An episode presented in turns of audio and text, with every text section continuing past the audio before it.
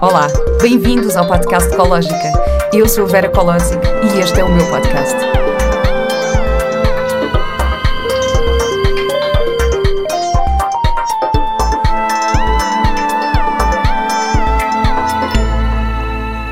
Olá e bem-vindos a mais um episódio do podcast Ecológica. Hoje tenho comigo a Bárbara Guevara. A Bárbara é professora de meditação, formadora de mindfulness, professora de yoga, terapeuta de desenvolvimento pessoal, autora e mãe de dois filhos. Licenciada em jornalismo, Bárbara é ainda formada na integração do mindfulness na prática clínica de psicoterapia e está atualmente em formação direta com o Dr. Gabor Maté, referência mundial em saúde mental e física, adição e trauma. Desde 2017 tem-se dedicado em exclusiva ao ensino, à investigação e ao que intitula metaterapia ou terapia compassiva. Olá, Bárbara. Olá, obrigada por me receberes aqui. É muito bom voltar a ter um microfone à frente. Ah, Sim. tu sabes, sabes que eu tinha muito, eu adorava, tu foste locutora de rádio, sim. É? e eu adoro ir a programas de rádio. Sempre me convidavam para ir eh, às manhãs. Sim, de, sim. Eu ficava tipo, ai, estou bom, eu gosto de estar aqui a falar e não sei o quê. Eu tinha este fascínio, tipo, ah, eu hei de ser locutora de rádio. Agora tenho um podcast. Sim. Pronto, é. Mas é a mesma coisa, não é? Na verdade, é, e fica esta, é uma relação muito íntima que tu crias com as pessoas e sabes é. que te estão a ouvir assim pertinho, é bom. Obrigada por me, teres, por me receberes aqui. Obrigada por estares aqui. Uh, eu recebi o teu livro em casa, fiquei super contente. E de repente olhei e pensei: ah, oh, uau, Bárbara! Porque parece que nos conhecemos de outra vida, não de outra vida, hum. não é? Mas destes outros contextos sim. que nós vamos vivendo. Sim, sim. Uh, das personagens que vamos vestindo, das não é? personagens que vamos vestindo. Não é só no teatro. Exatamente. E não é porque não é da tua, da tua época, de, ou seja, não foi como jornalista nem não. como locutora de rádio que nós nos cruzámos, foi em família. Sim. Isto sim. é incrível, porque o pai do teu filho é primo do pai do meu filho. Exatamente. E então tivemos juntas em contextos familiares, é tão engraçado. E, contextos e... familiares que também não eram nossos, éramos por, por empréstimo, não é? Exatamente. E portanto é sempre um, um ambiente às vezes estranho. Pois e é. foi assim nesse contexto que nos conhecemos. Tão engraçado. E agora estamos aqui hoje sim. a falar sobre estas coisas incríveis. Um, acho que é, é muito, é, é, muito, muito bom. Eu Obrigada. gosto quando estas coisas, estas sincronicidades acontecem. Sim, sim. É É muito, muito, bom. Sim. Olha, Bárbara, queria começar por te perguntar o que é esta metaterapia que tu fazes? Olha, eu tinha muita, muito, muito, algum problema em encontrar um nome àquilo que eu fazia. As pessoas gostam muito de pôr nomes nas coisas. Na verdade, eu faço um conjunto de coisas. Seria uma terapia holística. Só que, quando se fala em terapia holística, as pessoas associam às vezes a coisas muito transcendentais e esquisitas e estranhas, esotéricas. E não tem nada a ver. O holístico é só integrar corpo, mente e coração. Basicamente, é tu integrares várias valências numa mesma abordagem. E coloquei metaterapia porque meta significa compaixão em Pali e, portanto, seria. Eu acho que é mais essa abordagem que eu, que eu utilizo, independentemente das ferramentas que eu utilizo na minha abordagem, o fim último, ou que sustenta tudo isso, é sempre a compaixão. Hum. E, e acaba por ser, eu acho, a chave para o nosso bem-estar e a solução para tudo acaba por ser compaixão, que é amor, na verdade, não é? Claro. É que. E que, ferram que ferramentas é que usas então neste teu método terapêutico? Hum. Eu uso basicamente técnicas contemplativas e meditativas, e quando eu digo contemplativas é porque há exercícios de reflexão que são muito importantes para desconstruir crenças, e com isto eu tenho por base a psicologia budista. Digo psicologia budista porque podemos considerar Buda assim o primeiro grande psicólogo da humanidade, porque na verdade toda a, a, todo o budismo se sustenta num conhecimento da mente humana e dos padrões mentais, o que faz dele um excelente psicólogo. E portanto eu uso essa psicologia budista e essa visão do mundo juntamente com as técnicas meditativas e contemplativas para ajudar a pessoa a desconstruir o que está a acontecer, a entender melhor o que está a acontecer, ver a realidade como ela é e depois, sim, com ferramentas das terapias somáticas e do inquérito compassivo, do Dr. Gabor Maté, um, encontrar um caminho, ir desbravando caminho até a pessoa conseguir acolher as suas dores e, e poder compreender-se um bocadinho melhor. Hum. Só que há vários caminhos, percebes? Não há um caminho certo, não há um caminho que seja válido. Cada pessoa que me aparece é diferente, cada contexto, cada caso. Então isto não pode ser chapa 4, não é? Às vezes eu uso técnicas de uma outra corrente ou terapia com uma pessoa, se calhar vou mais ou para o yoga, ou para o movimento, ou para o corpo. Para outras eu vou, às vezes, até mais para exercícios que às vezes se usavam no teatro, de expressão, que é uma forma até de tu. É um recurso somático que tu usas para expressar algumas emoções que precisam de sair através do movimento. É? Há uma condensação de energia no teu sistema nervoso quando tu acumulas e reprimes certas emoções e essa energia precisa de sair, muitas vezes. Claro. Um, outras é falar, é. é. ouvir, neste, no meu caso é ouvir. e, e, tu falaste aqui em acolher as suas dores. Hum. Isto é tão, é tão, hum. tão importante. Sentes que, que isso é uma uma das lacunas que às vezes nos faz não estar tão bem, o facto de não acolhermos as nossas É a lacuna. Porque tu, quando não acolhes a tua dor, tu, eh, no geral, sim, nós, sim, sim. não é? Existe automaticamente uma desconexão. Nós instintivamente somos desenhados para fugir do que é desagradável. É o nosso cérebro mais primitivo, mais, mais primata, vai. Nós hum. queremos o que é bom e queremos fugir do que é mau. E como reptilianos, que também somos da nossa origem evolucionária, não é? Também estamos desenhados para sermos reativos àquilo que é mau, para fugir ou para lutar. São os nossos modos de sobrevivência, não é? Portanto, isto é a parte mais básica. A questão é que na evolução do ser humano até aos dias de hoje, estas, estas reações acabam por ser muito úteis quando o perigo é de facto um incêndio, um tsunami, um leão que vai correr atrás de nós, alguém que nos vem atacar, quando estamos de facto sob perigo e precisamos defender-nos. Mas deixam de ser úteis quando se trata de emoções. E vivemos numa cultura que não promove uh, o aceitar-se como se é. E é uma cultura da perfeição e temos que ser todos felizes e bem e ótimos e lindos e maravilhosos e, pronto. E a vida, como é boa, é ser feliz. Só que repara, a vida tem várias nuances, não é? É uma paleta grande de cores e que inclui, às vezes, sofrimento. Sim, claro que sim. Quando nós não gostamos da realidade como ela é e resistimos a essa realidade como ela é, eu vou sofrer. Hum. Agora, Será que o caminho é continuar a resistir a esse sofrimento? Eu acredito que não, e pela minha experiência eu sei que não, porque se eu continuar a resistir a esse sofrimento, eu só vou aumentá-lo. Claro, é como, é como abafar, é como a, a tampa na panela de pressão, Exata, é? Exatamente é um isso. Há um dia que vai arrebentar. Pronto, é como o teu sistema nervoso, a condensação claro. é tão grande que vai arrebentar. E por isso é que, e os estudos provam, é que de repente há uma série de doenças que aparecem, há uma série, há um boom de as doenças coronárias, AVCs, doenças oncológicas, you name it, todas elas acabam por ser uma expressão física daquilo que emocionalmente não está bem. Não digo que é só isso, mas em muitos casos é isso. É? é preciso ter cuidado com, com, isso que eu estou a dizer, não é? Eu volto a reforçar. Eu não digo que é só isso, uhum. mas também é isso. Ou o emocional vai contribuir muito para a evolução ou recuperação de um quadro clínico. Pois é. é. Porque é isto que está a acontecer. Não se pode separar a mente do corpo. Não dá. Não, não é, sim, o Descartes fez isso muito bem no século XVII, eh, mas não é possível. Não, não, nós não podemos separar mente do corpo. Não faz sentido hoje em dia. Ele, ele resolvia as, as, os problemas do corpo de forma mecânica, como se fôssemos carros. Não é? Portanto, está mal aqui, arranjamos aqui. E a medicina ainda se baliza muito por isto. É. Temos um problema no coração, toma o comprimido, tal, fica bem. E não percebemos que este ser humano é um conjunto de várias coisas, nomeadamente o contexto cultural, social, familiar, Ai, por é? acaso, no outro dia alguém me falou, isto foi espetacular, de um gastroenterologista, uhum.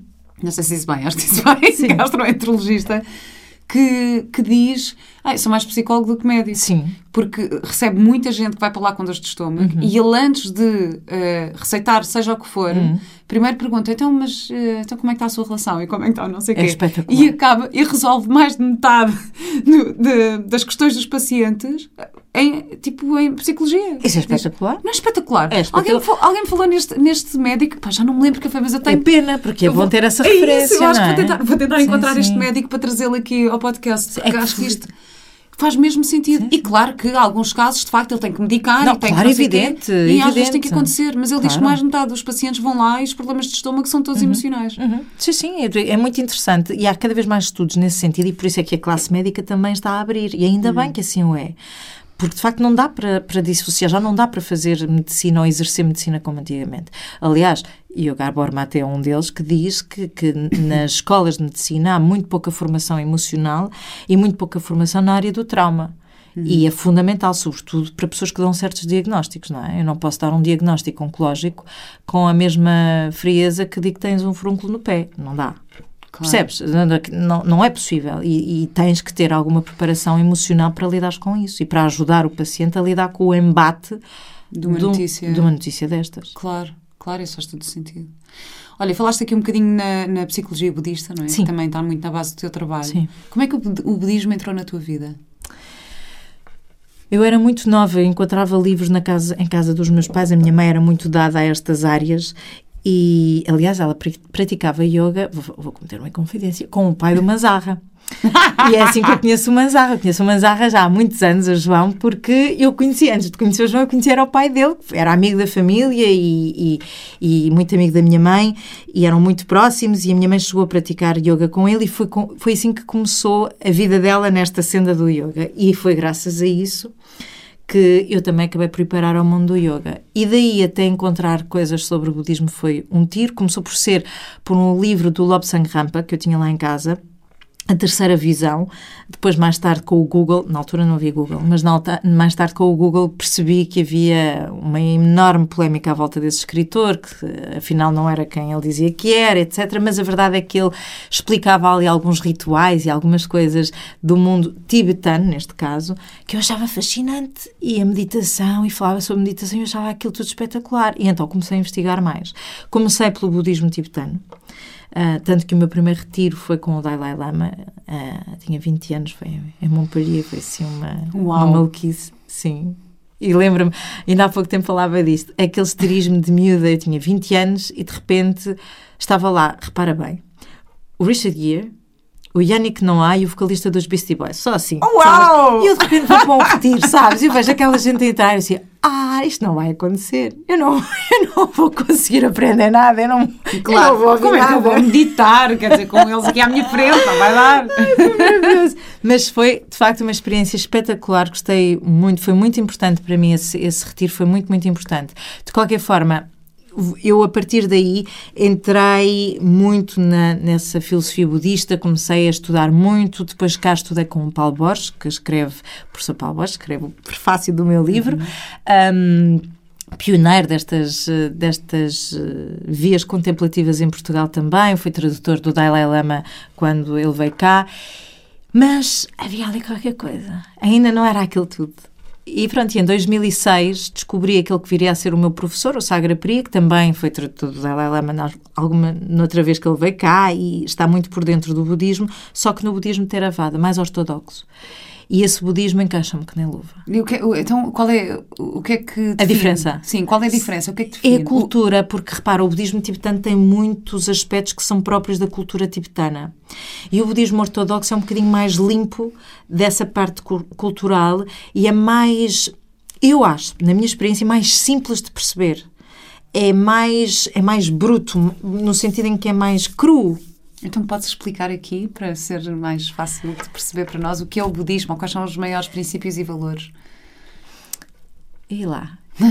o budismo tem, muito, tem muitas etapas, não é? E, e, no livro eu acabo de falar nisso. O caminho óctuplo são as oito coisas que nós devemos implementar na nossa vida, que passa não só por práticas de meditação, de foco, de concentração, porque é isso que me permite depois, nessa atenção plena, eu prestar atenção a outras coisas mais subtis, como as emoções, o pensamento, as minhas crenças.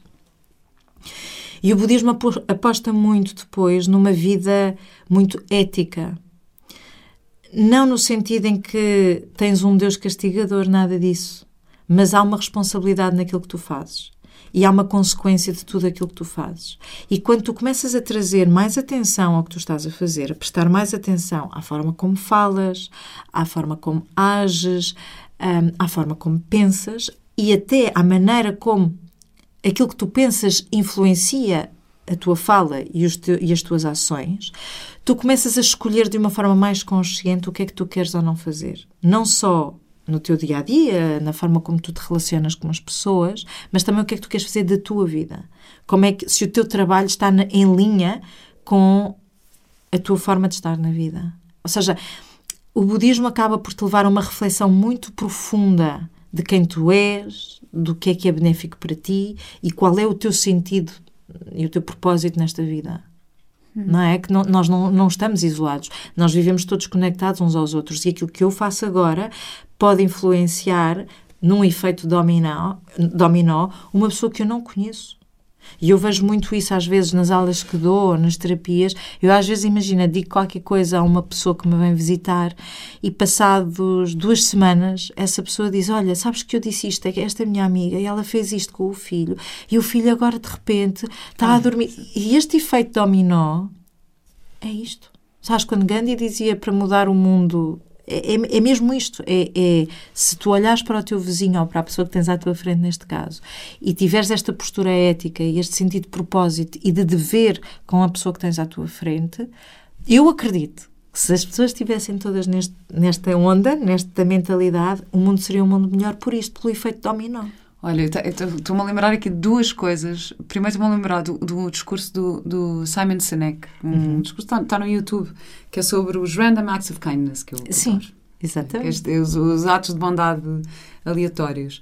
É uh, e então é todo um discurso em que ele está a contar uma história que diz: Ah, eu estava em Nova Iorque e não sei o quê, e de repente um rapaz que está à minha frente deixa cair, a, tem a mochila aberta e deixa cair uma papelada toda para o chão. E eu, pronto baixei-me, juntei os papéis, dei-lhe os papéis e ele disse obrigado, pronto, e fui-me embora.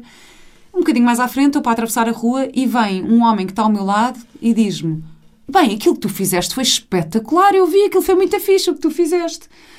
Uh, e ele percebe o impacto que teve, não só o fazer o ato de bondade, mas o impacto que tem às pessoas que estão a testemunhar esse ato de bondade. E depois é muito agir porque ele explica como tu, ao fazeres isso, estás a libertar a ocitocina no teu corpo. Sim. E então, como, como a ocitocina, que é, que é a hormona do amor, uhum. não é? Que é esta. Uhum. Uh, e então é tão agir a forma como ele faz este discurso, que é uhum. todo sobre como estes atos uhum influenciam e têm esse tal efeito dominó. É, é, é, a capacidade empática também, não é? Porque isso tem a ver isso que tu disseste agora, é super importante. O facto de outra pessoa viu e sentiu um bem-estar cá dentro, uhum. libertou a citocina, porque nós temos uma coisa que são chamados os neurónios espelho. Então tu consegues colocar-te no lugar do outro e sentir aquilo que o outro está a sentir, sabes? Assim, são chamados neurónios espelho. E, isso, e é isso que te leva a que depois haja uma mensagem nervosa esta explicação é só para os mais céticos.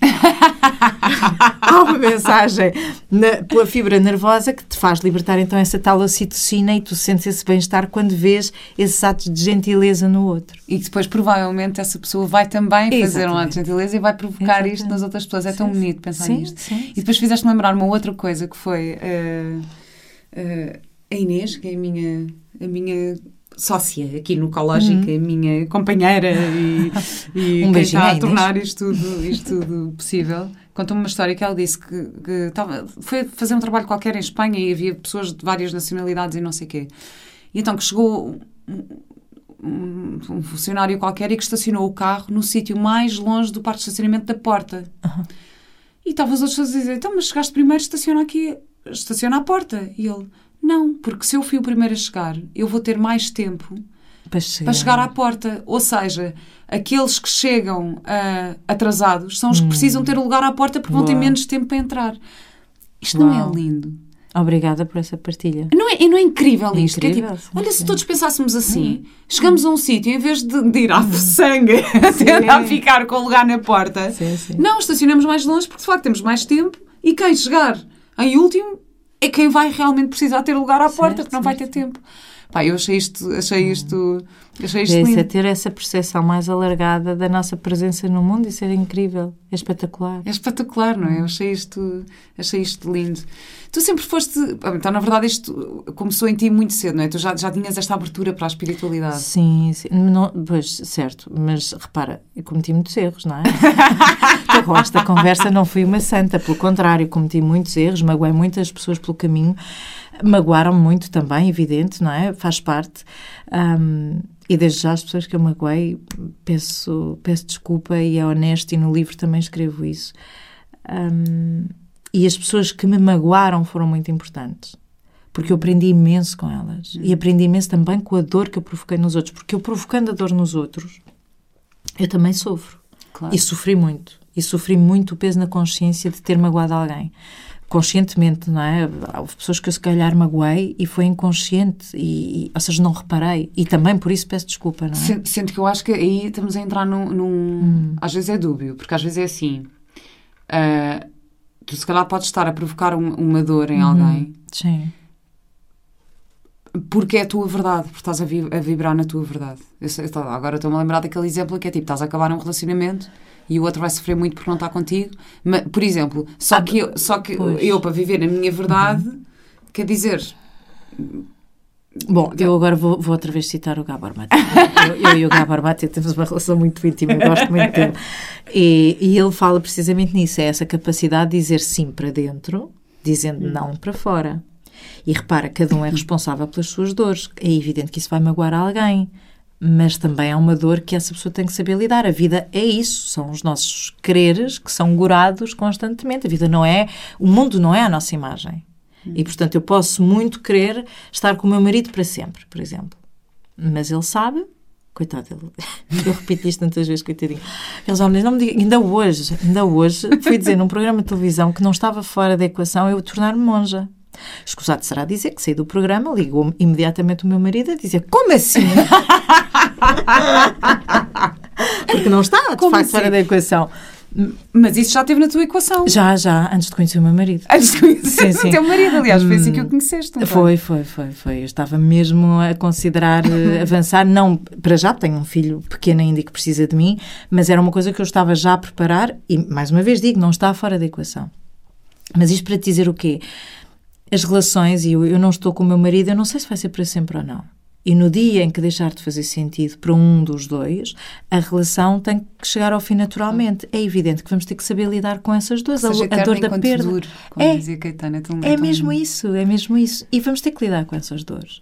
Eu não vou deixar de seguir a minha verdade só porque aquilo que eu estou a fazer agora é a vontade de alguém. Que é, na verdade, o que fazemos todos. Não é? Hum. Eu fui tirar os cursos que tirei para agradar e para ir ao encontro das expectativas de outras pessoas e fiz muita coisa na minha vida para ir ao encontro da expectativa dos outros. Mas não é hum. disso que se trata, repara. repara Trata-se da intenção que tu colocas no que estás a fazer. Se a intenção é mesmo magoar alguém. Claro. Não é? Sim. É evidente que houve dores que eu provoquei nos outros, não foram com a intenção de os magoar, mas eu sei que foi isso que provocou, nomeadamente relações que eu terminei. Mas às vezes foram relações que eu terminei não da melhor forma. Hum. E nesse aspecto, sim, eu não tive o cuidado de uh, estar atenta e de, e de, fazer aquilo da melhor forma. E não fiz da melhor forma, mas, mas aprendi. Não é? Aprendi isso, tornou-me melhor pessoa. O facto de eu ter sofrido com a dor que eu provoquei no outro fez-me melhor pessoa. Claro. Até mesmo quando tu dizes que, assim, para eu seguir a minha verdade, eu termino um relacionamento e faz alguém sofrer. Certo. Mas mesmo essa dor é uma dor de crescimento. É, mesmo seguindo a tua verdade, exige chegares a esse ponto, há uma claro. dor de crescimento. Claro, claro, claro. E, portanto, não é só o outro que está a sofrer, tu também acabas por, por sofrer, enfim, por doer, dói. Uhum. O sofrer depois é o que tu fazes da dor, não é? Uhum. É a forma como tu te relacionas claro. com essa dor. Claro. Se eu não quiser uh, suportar a dor, eu vou sofrer. Mas se eu aceitar que ela faz parte e que, ok, eu posso estar com isto e vou acolhê-la, lá está a tal acolhimento das emoções e das dores, o sofrimento é muito curto. Sim. O acolher da, da dor, isso faz. Pronto, eu faço essas terapias e hum. várias coisas diferentes e, e que há momentos em que dói muito, dói mas, o alívio é tão bom a é, seguir. Sim, sim, sim. O alívio é tão bom a seguir. E eu, lembro, eu fiz um. Num retiro que fiz, fiz respiração biodinâmica, fizemos uhum. assim um trabalho e fui, foi super profundo para mim. Eu fui mesmo. Uhum. Fui muito longe naquilo e havia uma altura que eu estava tipo a babar, mas chorava a birranho uhum. e eu estava-me a sentir tipo um. Uh, uma pantera a lamber as feridas, uhum. estava-me a sentir mesmo, oh. pá, eu sentir a baba a cair no, no meu desnajaço assim e a chorar e mesmo tipo e, e, eu sentia senti muito isso do acolher a dor hum. eu estava a sofrer e estava e estava ao mesmo tempo a cuidar da minha da minha própria tu não estavas a sofrer tu estavas a sentir a dor exatamente, e deixá-la sair. exatamente exatamente. Estavas a deixá-la expressar-se. Ah, e, e foi... disseste muito bem lambeste as tuas feridas ah. que é o que fazem os animais. Repara os animais não, da selva não os domesticados não ficam ali anos a carpir. Não ficam acontece um problema, seja um ataque ou perder um filhote ou alguém da matilha ou o que seja, há de facto ali um momento de luto, lambem as próprias feridas, e se for uma ferida física, aliás, o lobo recolhe-se, isola-se, lambe a ferida e quando está pronto volta. Pronto. É isto. Não é? A natureza tem muito mais para nos ensinar. Nós é que somos arrogantes e achamos que, como somos racionais, espera aí, eu vou dizer como é que é. Não Sim. é? Mas também aí no lobo, eh, o isolar para lembrar a ferida, às vezes nós precisamos de ajuda para lembrar essa Não, ferida. claro, exato, Eh, exato. No nosso Certo, caso, no, certo. eh, e, Eu, quando digo isolar, é não te expões ao perigo. sim, é? sim. O lobo isola-se não é porque não quer estar com a matilha, ele continua com a matilha, ele isola-se de ser atacado, porque estás, estás com a ferida aberta.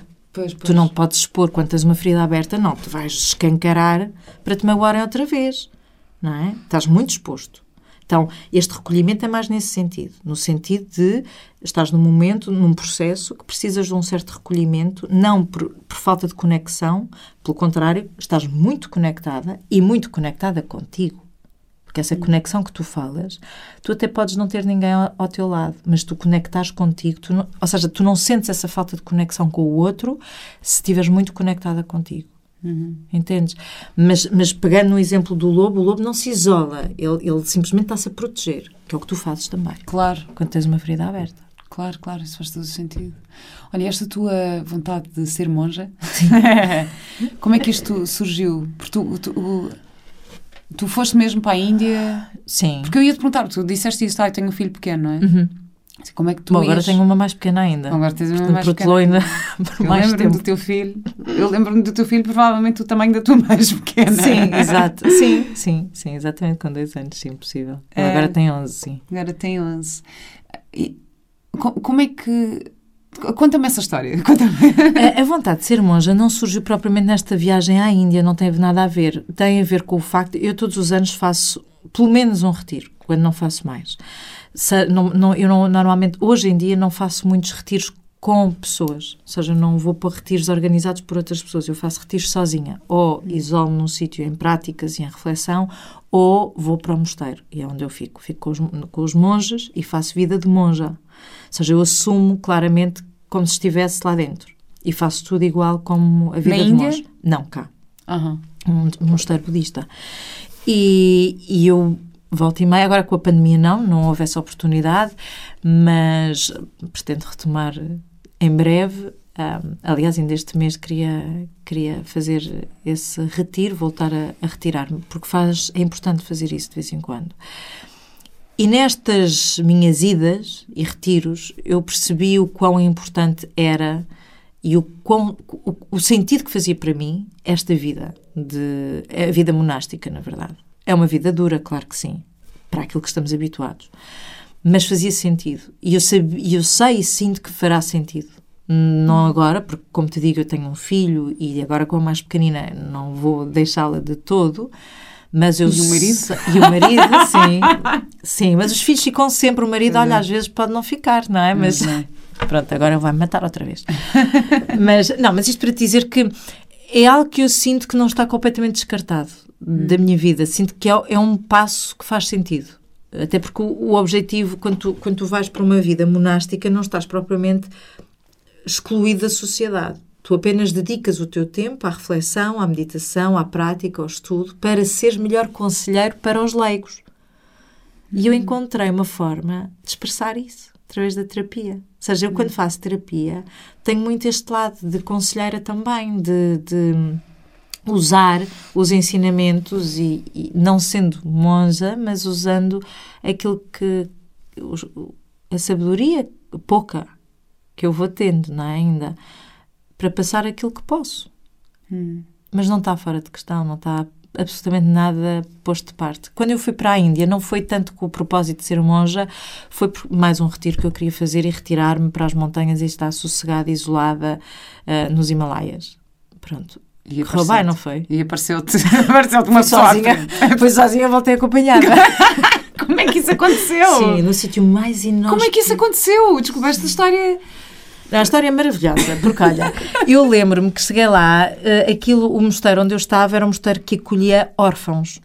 Ou seja, à noite os órfãos iam todos para o mosteiro para jantar e ficavam lá a dormir, depois no dia a seguir iam à escola outra vez e voltavam, etc. Pronto. Portanto, à noite, à hora de jantar, logo no primeiro dia, há um rapaz que se senta e eu achava que ele era indiano.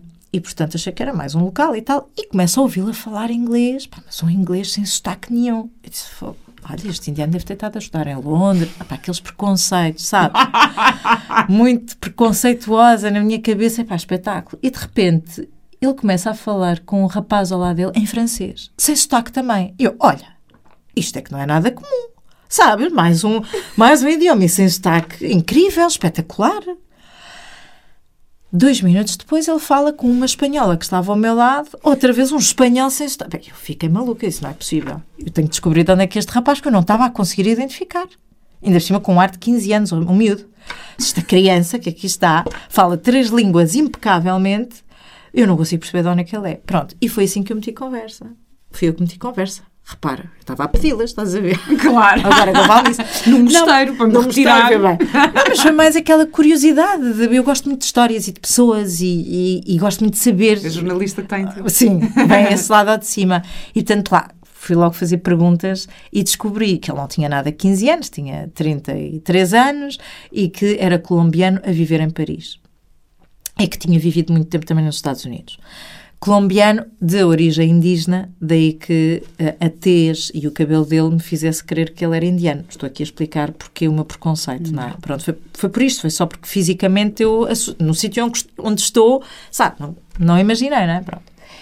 E a partir desse dia, calhava que ficávamos sempre ao lado, um do outro, nas aulas. E às tantas, onde, queria, onde quer que eu fosse, ele vinha atrás. Bom, até que às tantas eu pensei, bom, se calhar é melhor eu começar a notar o que é que está a passar aqui. E senti que havia uma ligeira atração. Mas eu sou muito boa a lidar com isso. E portanto eu pensei, ah, olha, agora isto para mim é peanuts, eu vou aqui sentar-me com isto e despacho já aqui a atração para o lado. Andei a trabalhar a atração, mas aquilo não saía. Não, não era bem a atração, era, havia qualquer coisa em nós que era muito estávamos sempre juntos, havia a necessidade de estar sempre juntos, sempre ao, ao, meu lado. Aquilo era muito estranho, eu não conseguia explicar aquilo. E às tantas eu disse: Olha, passa-se aqui qualquer coisa, eu tenho que tirar isto fora do caminho porque isto está a interferir com o meu retiro, não é? com o meu trabalho. Exato. E portanto, eu preciso só tirar isto aqui da frente. O que é que está aqui a passar? Pronto, e o rapaz lá começou a falar que de facto havia aqui uma. Não sei, que também ele também sentia que havia uma coisa estranha. E a verdade é que é muito interessante porque ele tem, como te disse, esta linhagem indígena e como colombiano que é, ele tinha algumas práticas xamânicas que eram muito habituais uh, na família. Uh, e nessas práticas xamânicas havia, uh, começou a surgir nele um sonho de uma águia que o carregava e que o levava. Oh, e era uma águia que, que o levava, ou seja, que o, que o ajudava, que o guiava, era, o guia dele era a águia. E nessa noite, houve uma noite no mosteiro em que ele, essa águia, ele voltou a ter esse sonho. A águia tinha os olhos azuis, mas um azul muito forte. E na verdade, eu tinha comigo uma pedra, pi, que foi uma pedra que me foi dada num ritual xamânico também, que era azul. Exatamente a mesma cor do sonho que ele tinha. E, portanto, para ele aquilo foi juntar os pontos. Ele percebeu imediatamente porque é que eu estava na vida dele e porque é que nós tínhamos esta conexão porque era impossível haver outra razão. Estou toda arrepiada. E de repente, para mim, foi muito.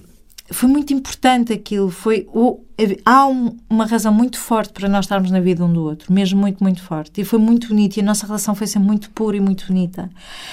E, hum, e ele convidou-me para sair. Só que repara, estamos nos Himalaias. não há propriamente. Ah, não dá para ir ao Lux aqui, não? Não, dá. não há Lux, não há, não há restaurantes, aqui nos não há, não há nada. E, portanto, o, o nosso primeiro date foi um passeio pelo Ganges eh, em plena lua cheia, estava a lua cheia. os corpos mortos, que lindo. Não, não, por acaso não. que, o, que, que podia ser, repara, eu tenho um fascínio. os corpos mortos a passar no Sim. rio. Foi durante o dia. Eh, era a vantagem, os corpos já tinham passado. Um, também esse era o meu, o meu objetivo. Fiz muita meditação nos funerais hindus e ficava ali a meditar e a contemplar essa, o queimar do corpo. É muito bonito, para quem tem esta visão da coisa, é muito bonito não, essa claro, contemplação. Eu, tô, tô aqui, eu nunca fui lá, estás sim, Tenho, claro sim. que tenho, tenho imensa curiosidade e imensa Eu não te Estou a consigo fazer uma piada. Sim, sim, não, sim, claro, evidente, não, claro, sim, e é, há de facto esse lado pouco higiênico da, da coisa, mas há uma energia ali naquele sítio que é indescritível, absolutamente indescritível. E eu continuo a dizer que fomos abençoados pela mãe Ganges, que é a mãe, não é? Considerada a mãe Ganges, e fomos absolutamente abençoados. E, e nesse dia foi muito bonito esse date. Ele depois levou-me a casa, ao quarto, não é? Portanto, à porta do quarto, despedido, aquela coisa muito, sabes? Muito Opa, que by the lindo. book, muito Ai, correto. Foi muito, muito querido. A nossa relação começou no dia 8. O dia 8 é muito especial também para ele. Começou no dia 8. Ele pediu-me em casamento no dia 8. A minha filha foi feita no dia 8.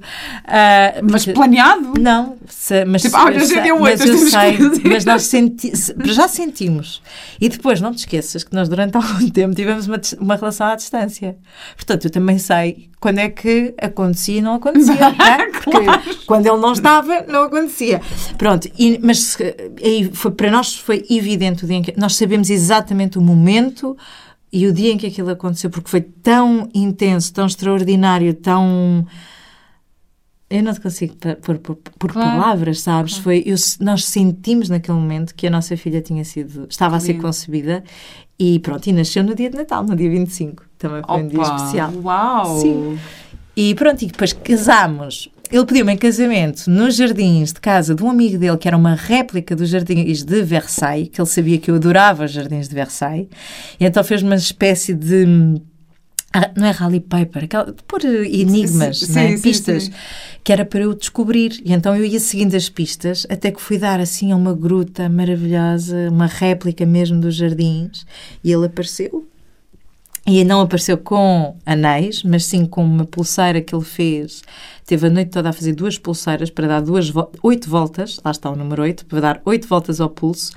Uma pul- pulseira com os tons encarnados e, e amarelos, os mesmos tons que também às vezes são usados pelos monges e é, está muito ligado à espiritualidade também.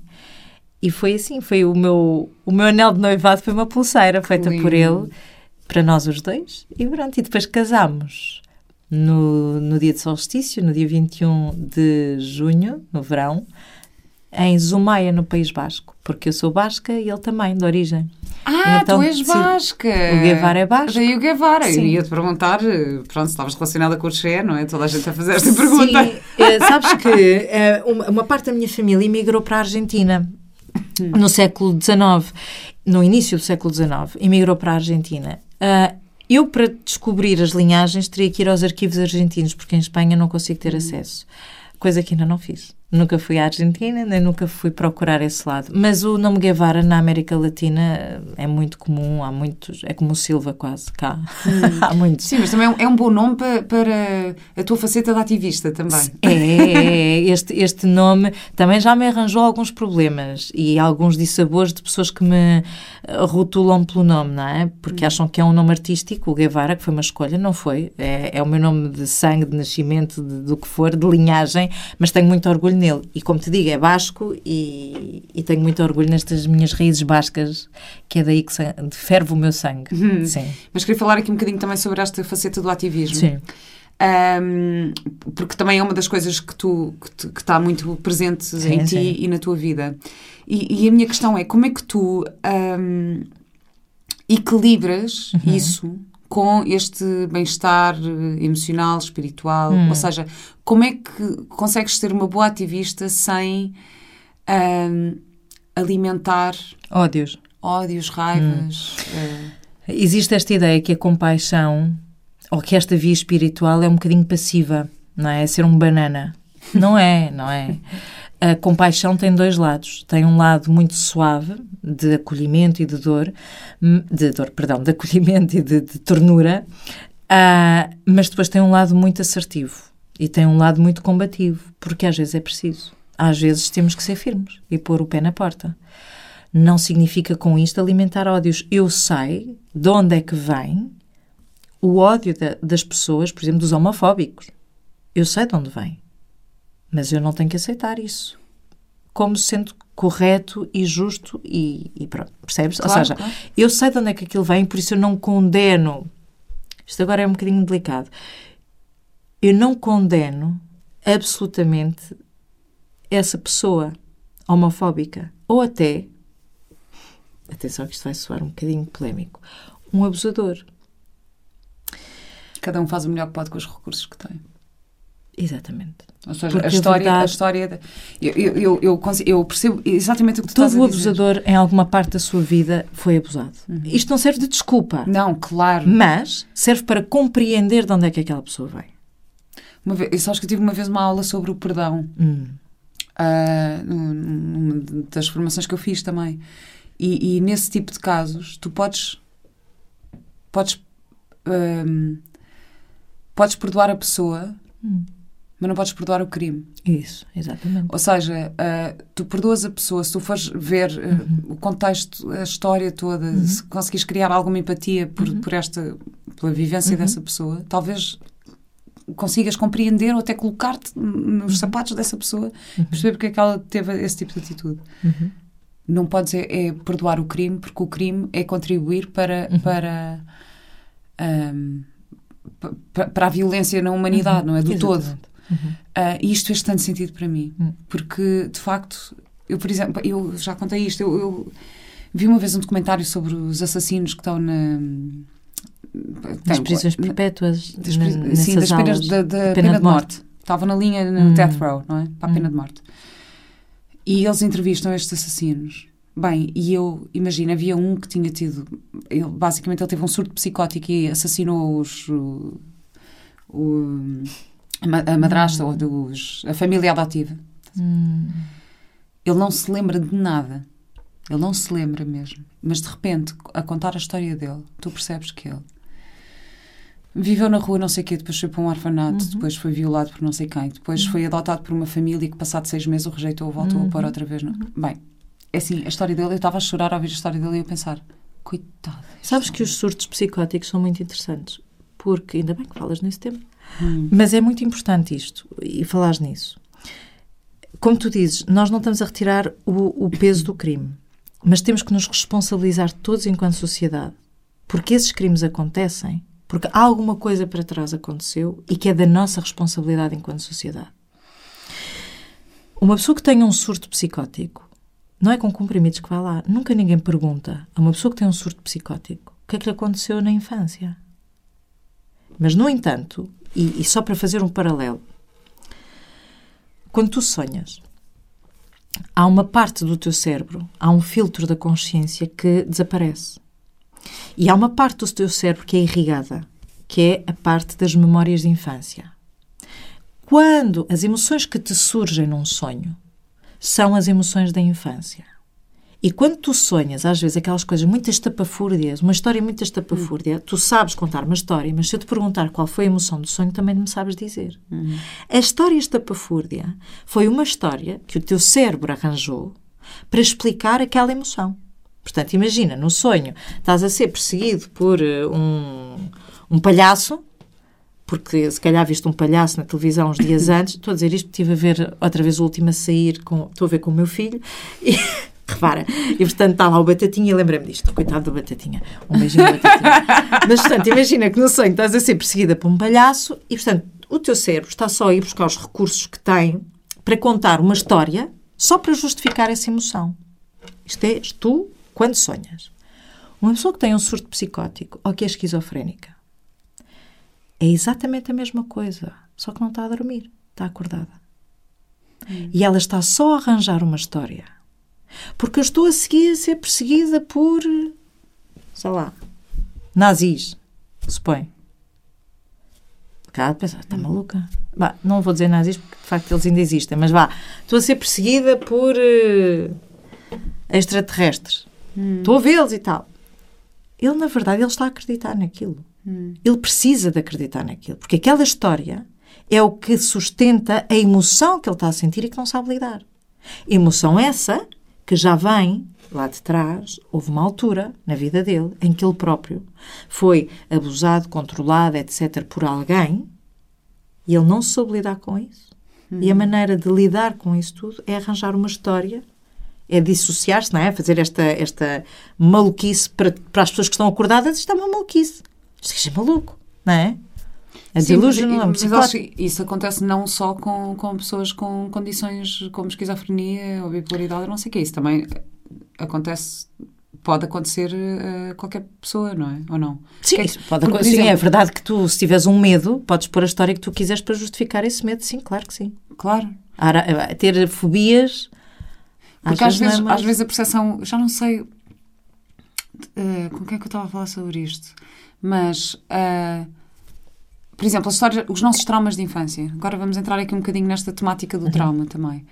eh, que tu também estás a estudar com o incrível Gabor, Mate. sim, sim, sim. Ah, É isto. E antes disso, eu tive o ano passado todo e antes disso a estudar com um leque de pessoas extraordinárias, para quem estuda estas áreas. Desde o Steve Porges à Deb Dana, Pat Ogden, Peter Levine, são tudo nomes para quem estuda trauma, são sim as referências. E eu, quando entrei no, no curso, eu nem sequer sabia, ou seja, eu não sabia que eram eles que iam dar as aulas. E de repente estou a ter aulas com eles. Pronto, portanto, Incrível. sabes, é só as referências todas que nós temos. Mas esta questão que do trauma Sim, sim, e do trauma de infância, Desculpa. que muita, e esta coisa de nós contarmos a história, Uhum. é que muitas vezes, imagina, nós em adultos sentimos coisas em criança. Uhum. E isto às vezes acontece, nós dizemos, não, porque eu lembro-me daquele dia, depois de repente vamos confrontar os nossos pais. Eu lembro-me daquele dia que aconteceu isto e tu fizeste isto. E eu, a, a tua mãe fica, não, não foi nada disso que aconteceu. O que aconteceu foi isto assim assado. Hum. Nós, a nossa memória construiu uma história Uhum. que muitas vezes nem sequer é a história que realmente aconteceu na infância. Essa história muitas vezes é, é construída com base na crença. Porque tu, em criança, quando alguma coisa te acontece, tu interpretas as coisas de uma forma muito diferente dos adultos. Aliás, tu tens um filho pequeno e é muito interessante fazer esse exercício com o teu filho, que é perante uma situação, perguntar-se o que é que ele, o que é que ele acha, ou de coisas que tu lhe explicas, o que é que ele interpretou, ou o que é que ele entendeu daquilo que lhe explicaste. Tu vais ver que vai ser completamente ao lado.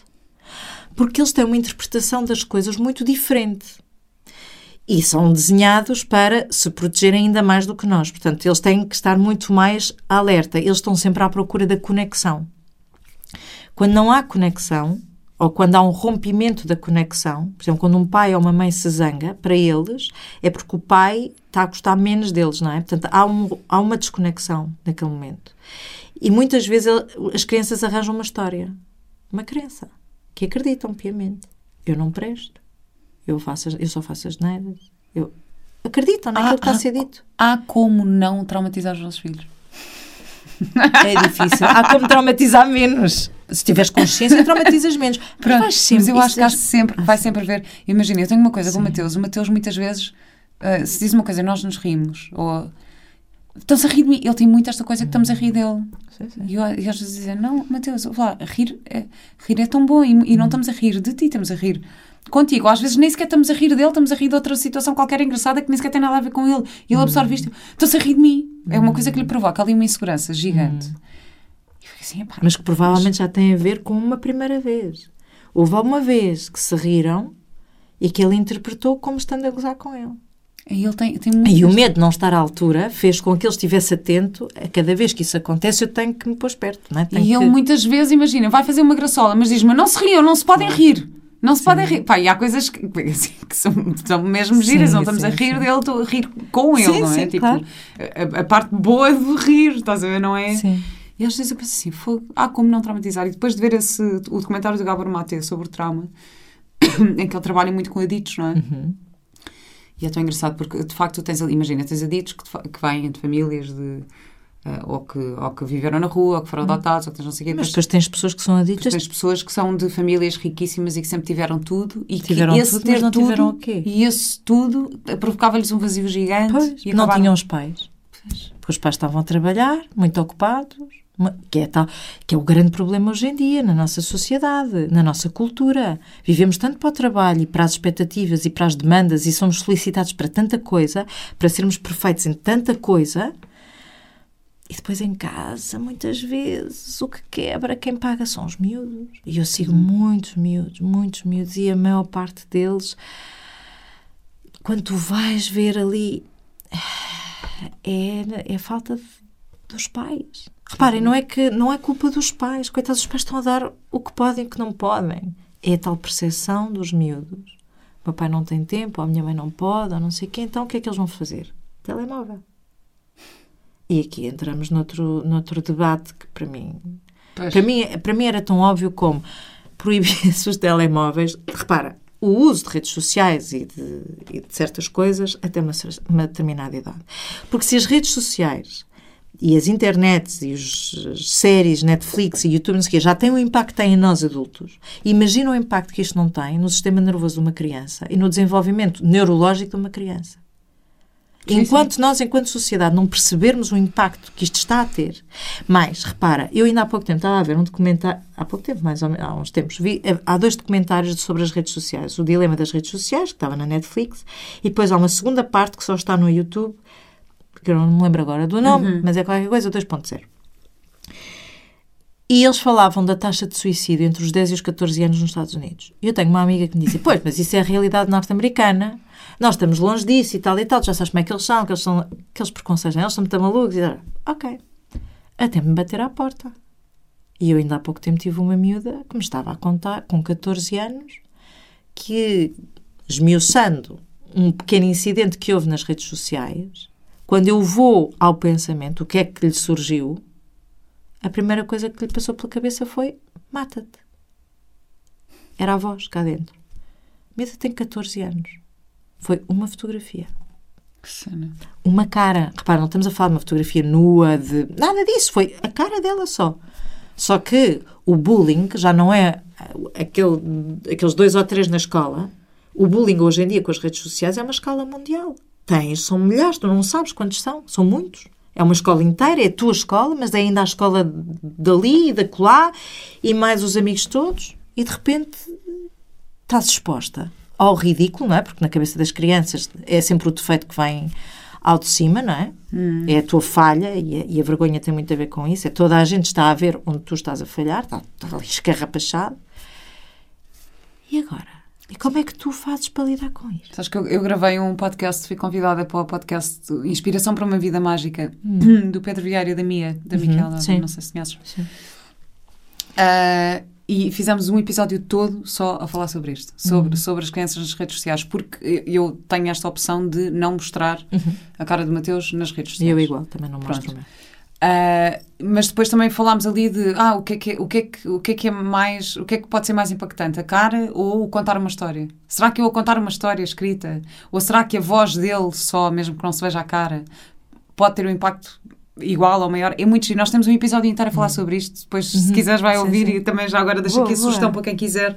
Acho que é o episódio 97, por aí, de, de- desse, do podcast da Mia. Inspiração para uma Vida Mágica, porque esse tema, de facto, Uhum. eu acho que está super. Está super na, na berra agora também. Eu tenho duas sobrinhas, tenho duas sobrinhas adolescentes agora, e, e, de facto eu vejo isso e vejo o que é que pode ou não pode provocar. Os problemas de autoestima, o facto das crianças estarem, eh, das miúdas, e os miúdos também, mas sobretudo as miúdas, maquilharem-se mais novas e quererem começar a fazer retoques na cara mais novas, vem daí. Hum. Tens filtros. Tens muitos filtros no, no. TikTok, então, não só não escolhes o que estás a ver, e aquilo dura muito, é muito rápido, o TikTok é super rápido, portanto, o estímulo eh, neuronal é? É, é, é rápido, é muito rápido, é demasiado, demasiado rápido para eles. Como também o que surge, tu não escolhes, tu não sabes o que é que vem a seguir no TikTok, os vídeos aparecem aleatoriamente, portanto, vem um gatinho fofinho, como pode vir uma coisa altamente ordinária ou pornográfica, como também tens os filtros. Todas elas, e no Instagram também promove imenso isso, que é não só o quadro de vida perfeito, e nós, como adultos, quando vamos ao Instagram, muitas vezes sentimos que a nossa vida não está à altura da, daquilo que devia ser, e aquela tem uma vida melhor e aquele tem isto, e ah, eu devia ser assim como mãe. Bem, então, mãe- mães perfeitas há. Há imensas. Há imensas, estão todas espetaculares. Dorme imenso. Mas, imensas e são ótimas, fazem imensas atividades com as criancinhas, e depois nós sentimos-nos uma valente porcaria porque eu não fiz nada hoje com a minha filha e se calhar, ai, ai, ai, eu devia fazer, eu devia. Não, não fiz nada daquilo que vi ali, fiz- fizemos outras coisas, ou fizemos aquilo que achamos que é importante enquanto família, não é? Estamos presentes aos nossos filhos, é indiferente. Mas é isto que vem alimentando o nosso subconsciente, que ai, está-me a faltar qualquer coisa, eu ainda não estou, ainda não sou aquela pessoa, eu, eu tenho que fazer, eu tenho que ser outra coisa, eu tenho que. Quando isto é passado para os miúdos, é pior. Sobretudo quando ainda pões os filtros por cima, em que elas são todas muito perfeitinhas e são todas espetaculares. E elas não se aceitam como são. Então, se eu posso pôr um filtro em que os meus lábios estão um bocadinho mais grossos e os meus olhos um bocadinho mais rasgados e a minha pele mais esticada e eu mais não sei o quê, mais bronzeada, então se calhar eu como sou não chego. Hum. Então se calhar devia... E não é só com, com as crianças, com os Não, não. também acontece. Claro, repara, mas o impacto nos miúdos que não têm estrutura para Claro. lidar com isto é muito maior. Claro, claro, o que eu quero que os pais façam é comparação. Note o impacto que isto tem em si enquanto pai ou enquanto mãe e agora imagine que este impacto é exatamente igual, mas 10 vezes mais numa criança. Pois é. Tu trabalhas só com crianças ou Não, não. também adultos? Muito honestamente, eu adoro trabalhar com adultos. E é a minha praia, são os adultos. Mas quis o universo dizer, ah, ah é, peraí, que eu também já te digo. E então comecei a ter muitos miúdos ah, e a ter que adaptar a terapia aos miúdos. Há uma linguagem é diferente. Sim, sim. E é muito giro porque eu, através deles, compreendo o meu filho, porque eu, através deles, compreendo-me a mim também naquilo que fui enquanto criança e adolescente, porque eu, eu relaciono muito bem com eles, eu tenho muita memória da minha adolescência e passei por muitas coisas que eles hoje também estão a passar, embora em contextos diferentes, e portanto eu, eu rapidamente me. me- Eles identificam-se muito comigo e eu com eles, e por isso cria-se muito uma relação muito próxima Bom. e é muito bom. E, e depois acabo por lhes passar ferramentas que são essenciais. Embora, também digo muitas vezes isto aos pais, se os pais não trabalharem neles, aquilo que eu passo aos miúdos às vezes não chega. Porque os pais também têm que ter essa consciência. É? Eu, também- eu tive cá também a Joana Rocha, não sei se conheces, mas ela também tem um projeto que se chama Coaching Young Minds. Ela é surfista, então alia muito o coaching e- Hum. Ok, ok. Para, para adolescentes com o surf e é- faz um trabalho também muito giro. E ela diz muito isso, ela diz muitas vezes eu tenho é que trabalhar com os pais. Sim, claro. Que, Pois. porque de facto. Repara, ah, se um filho sente falta de, de- precisa de ajuda da mãe, por exemplo, e não pede ajuda à mãe, porque acha que a mãe está muito ocupada e precisa trabalhar para fazer dinheiro, etc. Enfim, toda a outra, toda a história que ela se está a contar, ela própria. Eu se calhar preciso de avisar a mãe, ou preciso trabalhar a mãe, como gerir melhor o seu tempo e a sua atenção para estar presente à filha Claro. não é? ou filho, ou o que seja. Entendes? Então, essas dinâmicas são importantes. Trabalhar só com crianças é super útil e há muita gente que o faz brilhantemente e é muito importante. Não podemos é também esquecer que os pais são a referência dessas Claro. crianças. Portanto, se os pais continuarem a ser uma má referência, vamos continuar má referência no sentido em que lhes estão a passar essas eh, ideias mais distorcidas, então vamos continuar a perpetuar mal-estar e dores e, e essa desconexão. Olha, e onde é que podemos encontrar então? Podem me encontrar em casa. em casa, em na casa. Índia, no Rio Ganges. Onde- onde- por aí, encontram-me por aí. Estou, estou muito à mão de semear, seja no, no meu site, tenho um site e através do site podem aceder também através do mail. O que é, site que é o meu mesmo nome, barbaraguevara.com. Nada que saber. Nas redes sociais a mesma coisa, é Bárbara Guevara também, como não há muitas, cá pelo menos é fácil. Ahm, pelo e-mail é geral.barbaraguevara.com e estou sempre disponível, sempre, posso não responder logo, porque lá está, são prioridades e às vezes tenho que, tenho que dar atenção aos meus e às pessoas que me visitam também. Eu não chamo clientes nem pacientes, chamo pessoas que me visitam e às vezes ficam família, não é? Um, e eu não consigo atender aos mails logo ou às mensagens, mas assim que posso. Ótimo. atendo. Sim. E o teu livro? O meu livro, Sim. eh, Meditação e Yoga, e começa precisamente com meditação, a palavra meditação, porque é, acho, considero que é de facto o objetivo último e é aquilo que nos leva à libertação. O meu livro está à venda. Agora foi lançado recentemente, portanto podem encontrar Sim. numa livraria perto de si. Online também. Online também. Ah, É à distância de um clique. é? Sim, Exatamente. sim, Bárbara, sim. muito, muito, muito obrigada por esta Obrigada. conversa maravilhosa. Só Obrigada, tenho uma última pergunta para ti, que é qual é a tua ecológica de vida? Opa! É assim que eu percebo quem é que ouve e quem é que não ouve o podcast. É, não é? obrigada, obrigada. Eu agora vou dizer aquela bolas, pá. É que é mais fácil responder o que é que dizem os teus olhos, porque é mais claro. Qual a lógica de vida? Isso significa o quê? Posso saber? Sim, a tua, a tua forma de ver a vida. Eu costumo dizer que a lógica é um, raciocínio positivo, não é? Se lógica for raciocínio, então qual lógica é raciocínio positivo? positivo. É a tua forma de estar, de ver a vida. Sim, sim.